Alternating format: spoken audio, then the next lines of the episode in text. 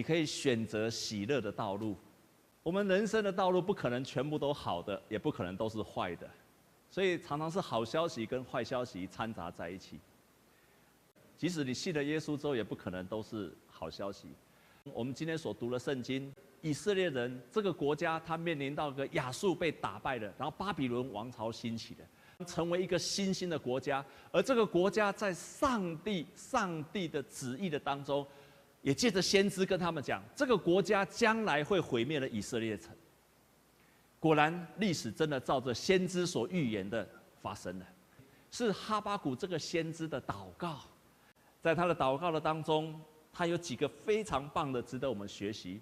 第二节的当中，他首先就告诉我们：耶和华，我听见你的名声就惧怕。耶和华，求你在这些年间复兴你的作为，在这些年间显明出来，在发怒的时候以怜悯为念。所以他第一个是他感到害怕，他感到非常的惧怕，非常的害怕。他在祷告当中把他的害怕就说了出来了，因为他知道这个威胁已经不可避免了。可是，在害怕的当中，他做了第二件事情。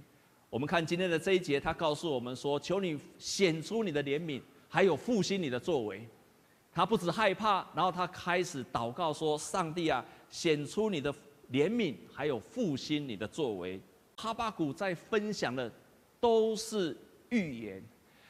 上帝让他在祷告当中看见了一个异象，祷告当中充满了盼望。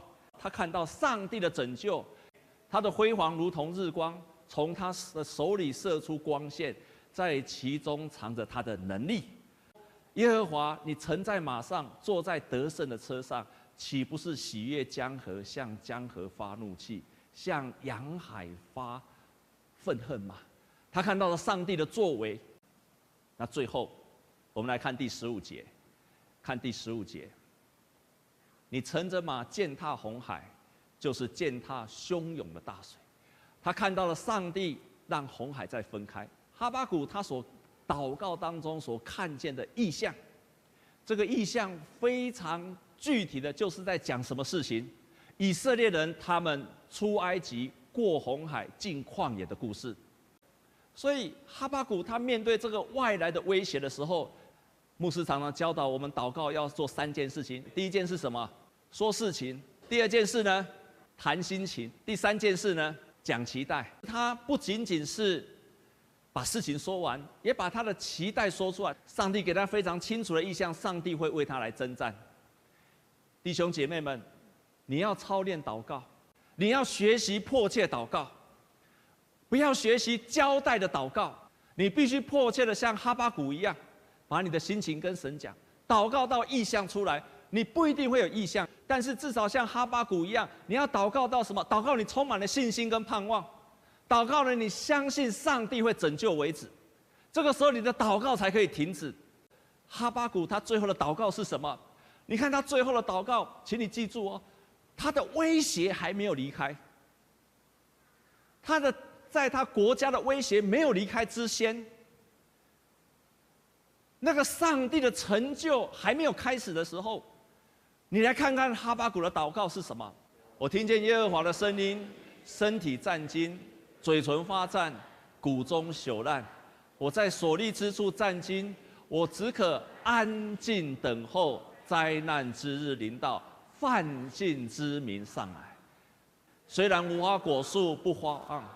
葡萄树不结果，橄榄树也不效力，田地不出粮食，圈中绝了羊，棚内也没有牛。下来，最后十八节。然而，我要因耶和华欢心，因救我的上帝而喜乐。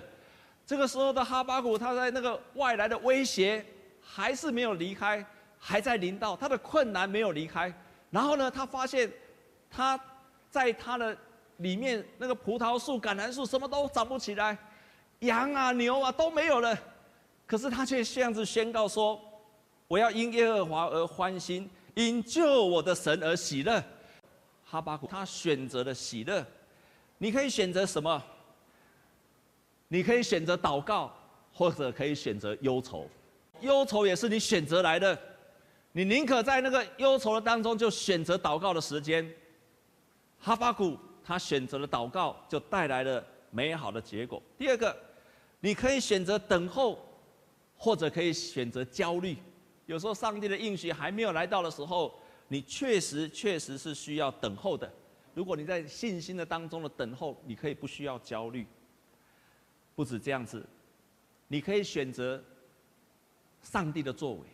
或者你可以选择认命，你可以选择认命。我的人生就是如此的，我的人生就是如此。或者你可以选择，我的人生可以依靠神而不一样。一九九一年，我从神学院毕业，传道也有外岛签，所以所有的人都希望不要抽到外岛签。但是好死不死的，那个年那一年只有一支外岛签，就就被我抽中了，还是澎湖的三级离岛。那个地方叫做望安，跟将军。我在没有去以前，我在神学院常常跟神说：“神啊，我将来要成为一个很棒的讲员，所以请你让我在毕业的时候去的那个教会最好有三四百个人。你知道那个望安那个教会有多少人吗？里面只有四个人，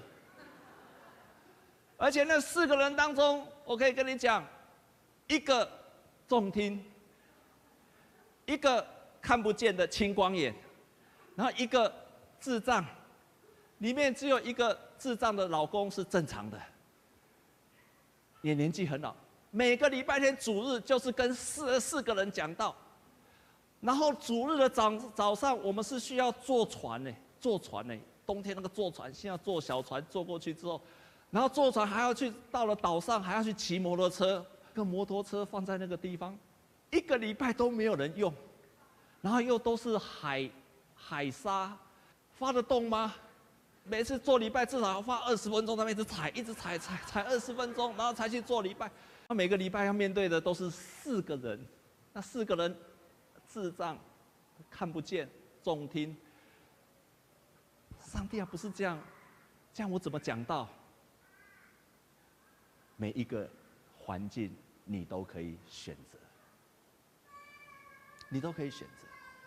感谢神，那个时候我选择了做一件事情。